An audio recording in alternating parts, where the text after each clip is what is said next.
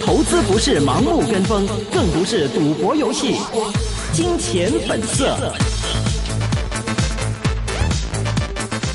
欢迎大家回到二零一九年三月十二号星期二的一线全网的时间。那我们现在电话线上的已经连上的是南方东英首席策略师李雪恒，Kenneth，Hello，Kenneth。Hello，大家好。Hello，你好。那么第一次来到我们这个一线金融网的一个时段的，那么当中的话呢，我们也会关注到今天主要的话题都会在这个 A 股啊、ETF 啊，还有我们这个目前的一个港股走势。那么首先从这个港股方面入手吧，很多人都觉得这个港股最近的一个升幅的话，非常想高追，那么也很害怕这个之后会有一个跌浪，或者说呢有一个回调的一个情况的话，在短期部署来说呢，是一个呃比较不利的一个情况。所以呢，Kenneth 其实对于最近的一个呃 A 股，或者说我们对于港股方面的一个影响，会怎么样去感觉呢？其实我们最近看到港股的一些升幅啊，其实大部分都是由一些啊、呃、A 股或是一些 H 股所带动的为主。嗯，所以我们还是看比较，如果长远来讲，或是短期来讲，先讲短期来讲的话，我们还是比较看好 A 股，因为我们整个香港股市里面，其实有超过六十个 percent 的公司的盈利是来自于啊、呃、内地的。那这个这个表示说，如果 A 股的表现比较好的话，相信港股也会跟着 A 股的表现会往上涨，这个是啊、我们的看法。另外来讲的话，港股最近可能会比较波动。主要的原因也是在于 A 股上面的一些监管的一些忧虑，嗯，这个就是上个礼拜五吧，我们看到有一个一一个比较大的回调，也是上证指数跌了大概百分之四，然后我们港股也是跟跌了大概将啊、呃、将近三百到四百点，然后这个原因也是主要我们看到是啊、呃、整个资金流向里面是北向资金其实有流出的一个情况，然后。反而我们看到有资金是流入港股这边的，然后这个对于港股来讲也是啊、呃、比较啊、呃、有一个净流入的一个情况是这两个星期比较少见的，然后我们还是短期我们是看如果港股在两万九千点的话。会有一个比较大的阻力，但是如果超过啊两万九千点的话，还是两万九千点。同样又说到这个点位了。今天基本上我们连线所有嘉宾，包括我们自己，都看到了这个点位。嗯、继续继续，嗯。对，然后我们是看啊、呃，这个如果两万九千点的这个主力如果能超过的话，我们是往上看的啊、呃，大概是到三万点的时候，我们会再看市场的一个呃因素动力。但是如果啊、呃、除了港股之外，我们啊、呃、其实，在港股这边，我们的资金流入的话啊、呃，其实有一些产品。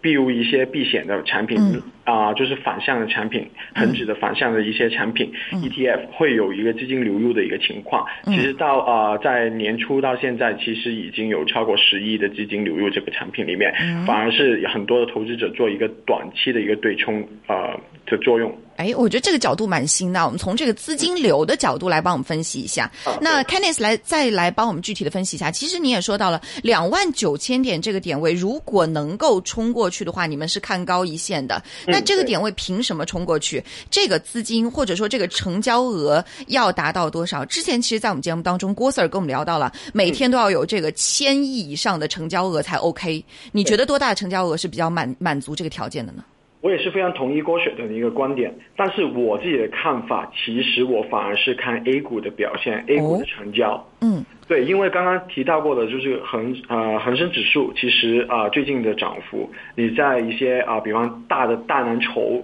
或是一些公司的一些业绩表现等等的呃消息没有特别大的影响，反而我们看到的港股的一些升幅，其实是跟着 A 股。的一些啊、呃、波动性来啊、呃、做一个呃呃升幅的，反而我们看了 A 股、嗯、A 股的消息吧，就是最近我们谈到中美贸易战，嗯，这个谈判是比较乐观的，现在带动整个二零一九年的一个投资气氛。嗯、另外第二个点我们会看就是啊、呃、在一月份的时候那个降准，嗯。那个一个百分点的降准，为整个 A 股市场释放很多的长期基金。但是如果你说到最贴的话，绝对是 MSCI 啊、A 股纳入的一个情况。哦，是我我们南方中心觉得是啊、呃、整个纳入是超过预期的。因为本身的一个呃原本的一个 proposal 的计划是只不过是啊、呃、从五个 percent 到十个 percent 的一个纳入，嗯、但是现在是到五个 percent 到二十个 percent。我们预计整个啊，二零一九年的 MSCI A 股的纳入会为整个 A 股市场带来六百到八百亿美金的一个基金流入的一个情况，绝对是对 A 股整个气氛会有一个非常好的一个利好的一个情绪在里面。嗯，那如果 MSCI 流入 A 股的话，主要会受惠于哪些板块呢？呃，我们看到的呃，主要先不说板块，先说一个呃股票吧。它的那些股票啊，是呃一些大盘股，嗯，以中盘股为主的。里面的板块反而我们看到是金融类的，嗯，因为我们知道啊，比方说大盘股的肯定绝对是金融板块为主。对。那第二个板块就是一些消费板块，嗯，一些消费板块，另外再有一些就是我们刚刚啊还没有提到过的，就是创业板的一个指数。我们也看到整个二零一九年啊，在中国的一个指数里面，创业板的指数绝对是领先于表现，绝对是领先于其他的一些指数的。其实整个 A 股市场吧，上证指数大概从年初到现在涨了大概百分之二十三，但是我们看到的创业板指数其实已经涨了超过四十个 percent。嗯嗯。所以我们说整个 MSCI 里面，其实为什么说超预期呢？因为它除了大盘股以外，还有一些中盘股。但是那一百六十八只中盘股里面，其实有二十七二十七只啊创业板股票在里面。但是很多人都会说，整个创业板指数里面超过一百只股票，对吧？但是为什么二十七只股票就可以影响整个创业板板块？是因为他们已经占了整个创业板啊指数的呃占比是超过百分之五十的，所以说一些外资资金流入到这个 MSCI 啊 MSCI 流入到这个 A 股市场里面，对于创业板来讲，特别是 A 股市场是由一些我们叫做一些零售投资者所带动的市场，整个气氛都围绕在那个科创板还有创业板指数里面在炒。嗯，那其实刚刚也说到了，就是创业板、科创板这里面其实小盘股更多哎。嗯，对啊，它的呃里面的是呃那二十七只股票里面是都是呃那个市值比较大的创业板，所以说呃对于呃呃外资来讲的话，或是一些海外基金来讲的话，他们是相对比较嗯呃对有大盘股或是有流动性、有市值的股票有兴趣。反而对于科创板来讲，或是一些啊市值比较小、流动性比较小的股票，他们的兴趣不会很大。嗯，所以其实说从流动性的角度，从资金流的角度来说，你更看好的是像创业板、科创板，也许科创板接下来哈之后的这些小盘股，也许在其中这种活跃度会更高一点哈。那再来帮我们分析一下吧。其实我们知道 ETF 这是一个我们节目当中比较新鲜的一个板块，其实很多投资者都不是很懂说这个 ETF 到底怎么回事。但是前一段时间我看到在 A 股大涨的时候，有一有一些某一些的 ETF 的这种产品会涨得。暴涨啊，就一下子进入到大家这个视野当中了。对对。那对于我们普通投资者来说，他怎么才能够投资这种 ETF 产品呢？其实这种 ETF 产品的话，呃，非常简单，特别是呃，像呃很多像我们基金公司，它的 ETF 产品就是在港交所里面上市的。嗯。其实他们就是买 ETF，就像买卖股票一样。嗯。就是啊，你就啊看好哪一个板块，哪一个指数。因为 ETF 其实是一个被动的一个产品，就是说它会追踪某一个指数，比方说追踪富时 A 五零，啊，比方说追踪创业板指数，或是一些反向的恒指指数，它们都是一些被动产品，不会主动去管理的，就是纯粹是跟着那个指数去走，每天的回报也是追踪的非常非常贴，那个追踪误差也是非常低，他们只需要啊透过他们的券商去购买。就像买买买卖股票一样，但是我们很多的 ETF 都是不收取那个 stamp duty 那个印花税的，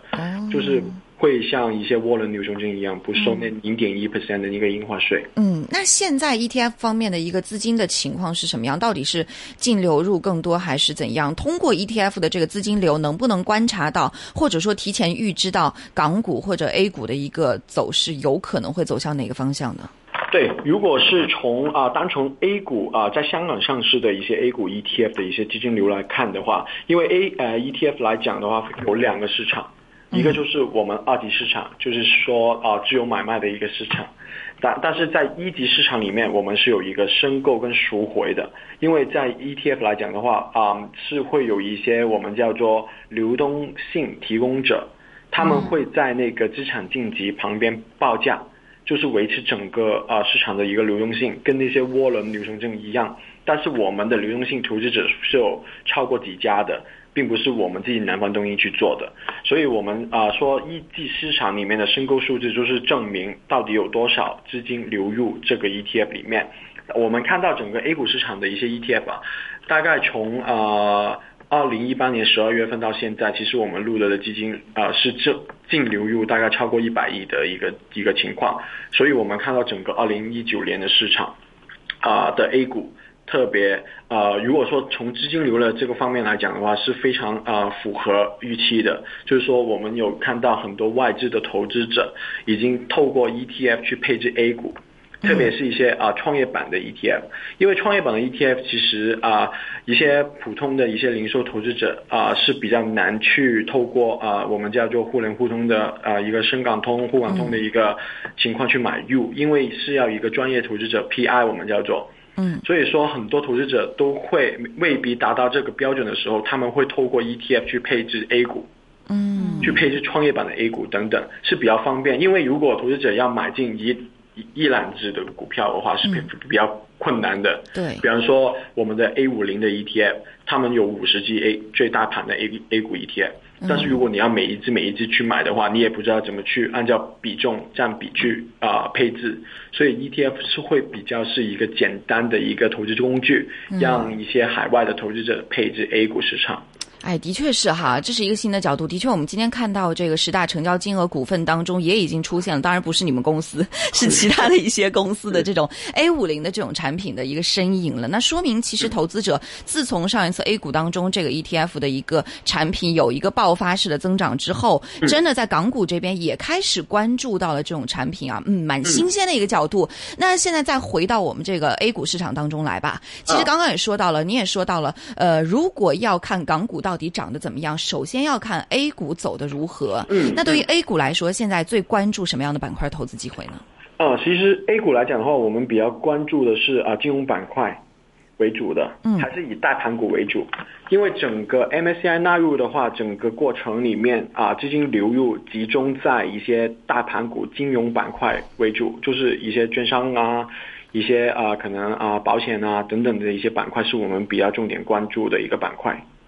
嗯，呃，如果细分一点的话呢，像金融，金融其实里面也涉及到很多啊。对对对，呃，如果细分的话，我们会集中在券商跟保险。嗯，还是券商和保险。那对于香港香港这边港股来说呢，券商和保险你会比较看好吗？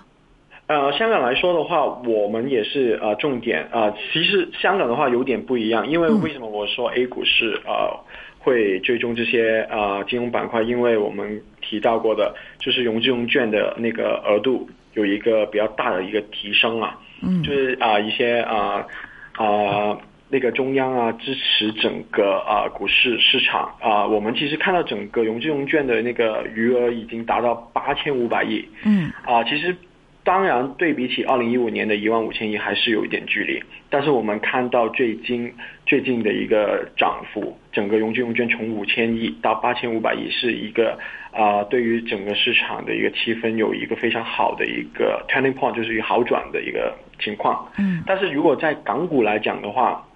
啊、可能因为刚刚提到过的是一些外资基金啊、MSCI 等等的一些被动资金啊，会流到这种大板块里面。当然，港股来讲的话，我们还是呃会看好一些可能是一些嗯。在二零一八年回调比较大的一些板块，比方说啊、医药、教育，还有汽车，还有就是呃呃一些科技板块为主的一些主题。嗯，好，呃，那 Kenneth 来帮我们分析一下哈，对于港股当中，其实今天我们看到整个港股市场当中的一些呃股票的走势，呃，比如说像内房。再比如说像一些呃当中，比如说像这个腾讯啊等等之外的呃中资的券商、内险，还有深港通、沪港通资金，其实今天基本上都是一个净流入的一个情况。嗯嗯那从如果从沪港通和深港通的这个资金流向方面来看，你觉得这是不是一个比较良性的一个呃目前的一个状态呢？呃，绝对是的。但是从呃年初到现在，整个北上资金啊，其实已经达到超过一千三百亿了，嗯。已经是呃呃那个升升幅啊是非常非常高的。如果对比起二零一八年第三跟第四季度的话，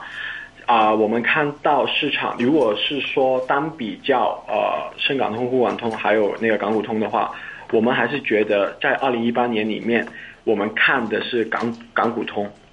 但是到二零一九年，我们反而会集中在看北上的基金，就是那个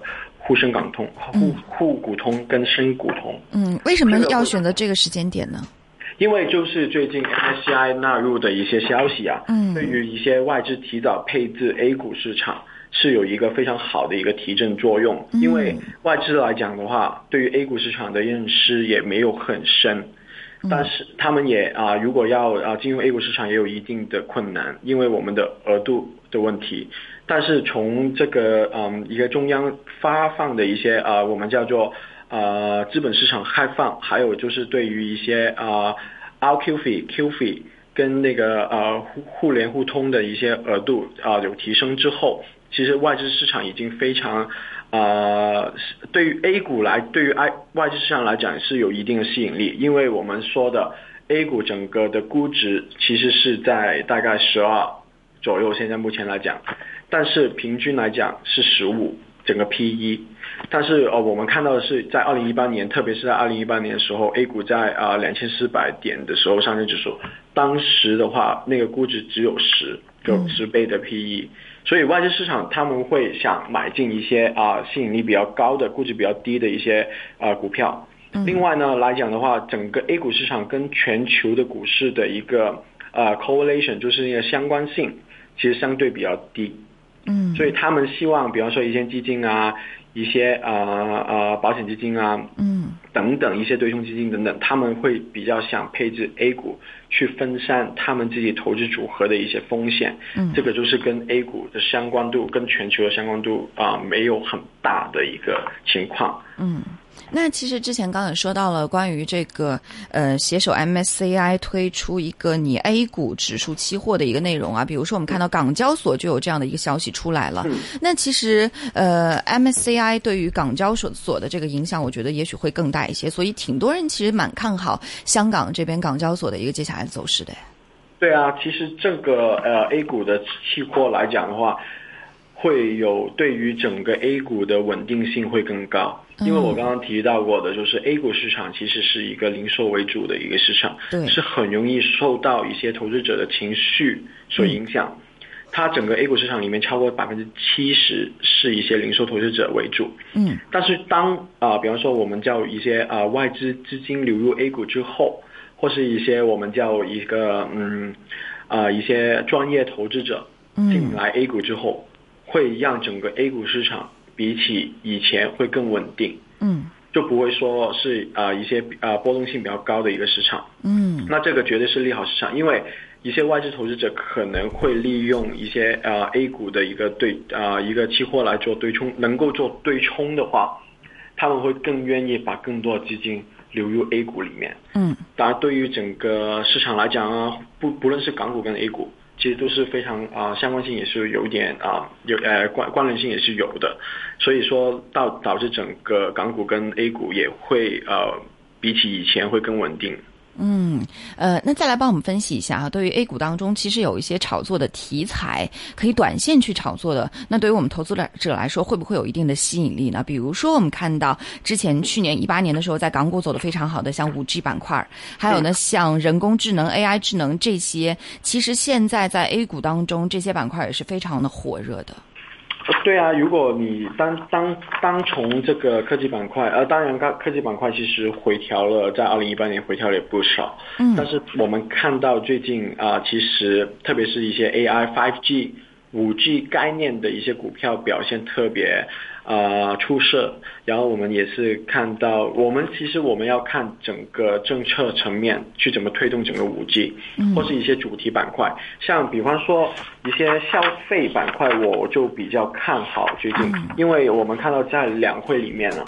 他们谈到了一些减税的一些措施，嗯。其实会对于整个呃消费板块是有一个很大的一个力度提升。嗯，减税的措施对于消费板块。那其实我们也看到，最近这段时间港股这边也要出很多的业绩报告了，嗯，包括今天我们 Facebook 上也是有很多的听众关注到了关于消费板块在三月份的投资机会。那作为港股的投资者来说，三月份是不是他们投资消费板块的一个好时机呢？呃，其实如果从个股的层面来讲，我就呃有点保留。但是如果你能够挑选一些啊指数，或是一些啊相对主题性的 ETF 来讲的话，因为啊主题性 ETF 它有一定的分散风险的能力，嗯，它可以啊。因为你如果每只每只股票去挑选的话，是有一定的难度的。嗯。但是如果你啊中长线看好这一个板块的话，你就可以留意这板块相关的，刚刚提到过的金融啊、呃科技啊等等、消费啊等等的一些板块，MSCI 概念的板块也有相关的 ETF。所以相对来讲的话，我会建议投资者，呃，要把他自己的投资组合分散一点，嗯，不要集中在某一个股票里面，或是某一家公司里面。嗯，这个的话，对于投资者来讲的话，相对啊、能避险的能力比较高一点。嗯，当然，当然，这是一个投资者的选择啊。那如果说有投资者，他的确已经在这个市场当中了，呃，而且他已经持有了一些个股了，比如说，我相信很多投资者手里都有的腾讯，怎么看呢？对，如果这样子的话，其实呃，我们会建议投资者在这呃这个两万九千点的一个关口啊，做一个短期的一个对冲。嗯，呃，这个就可以避免一一定的风险。当然不用说很长，也不是说看淡整个市场。嗯，只是利用它的相关度的产品，比方说刚刚提到过的恒生指数的反向产品，嗯，它里面当当然呃腾讯的一个腾讯的一个占比是比较高的在恒生指数里面，嗯，像一些啊、刚刚啊、可能有一些高收益的。啊、比方说汇丰等等的一些高收益股票，这这这种的一个情况的话，很多投资者是不愿意啊、把它卖掉的，因为它有一个比较高的一个利息嘛。嗯，但是说，如果你能够用一些恒生指数反啊、反向的一个产品做对冲的话，就可以避免一个好。啊啊、一个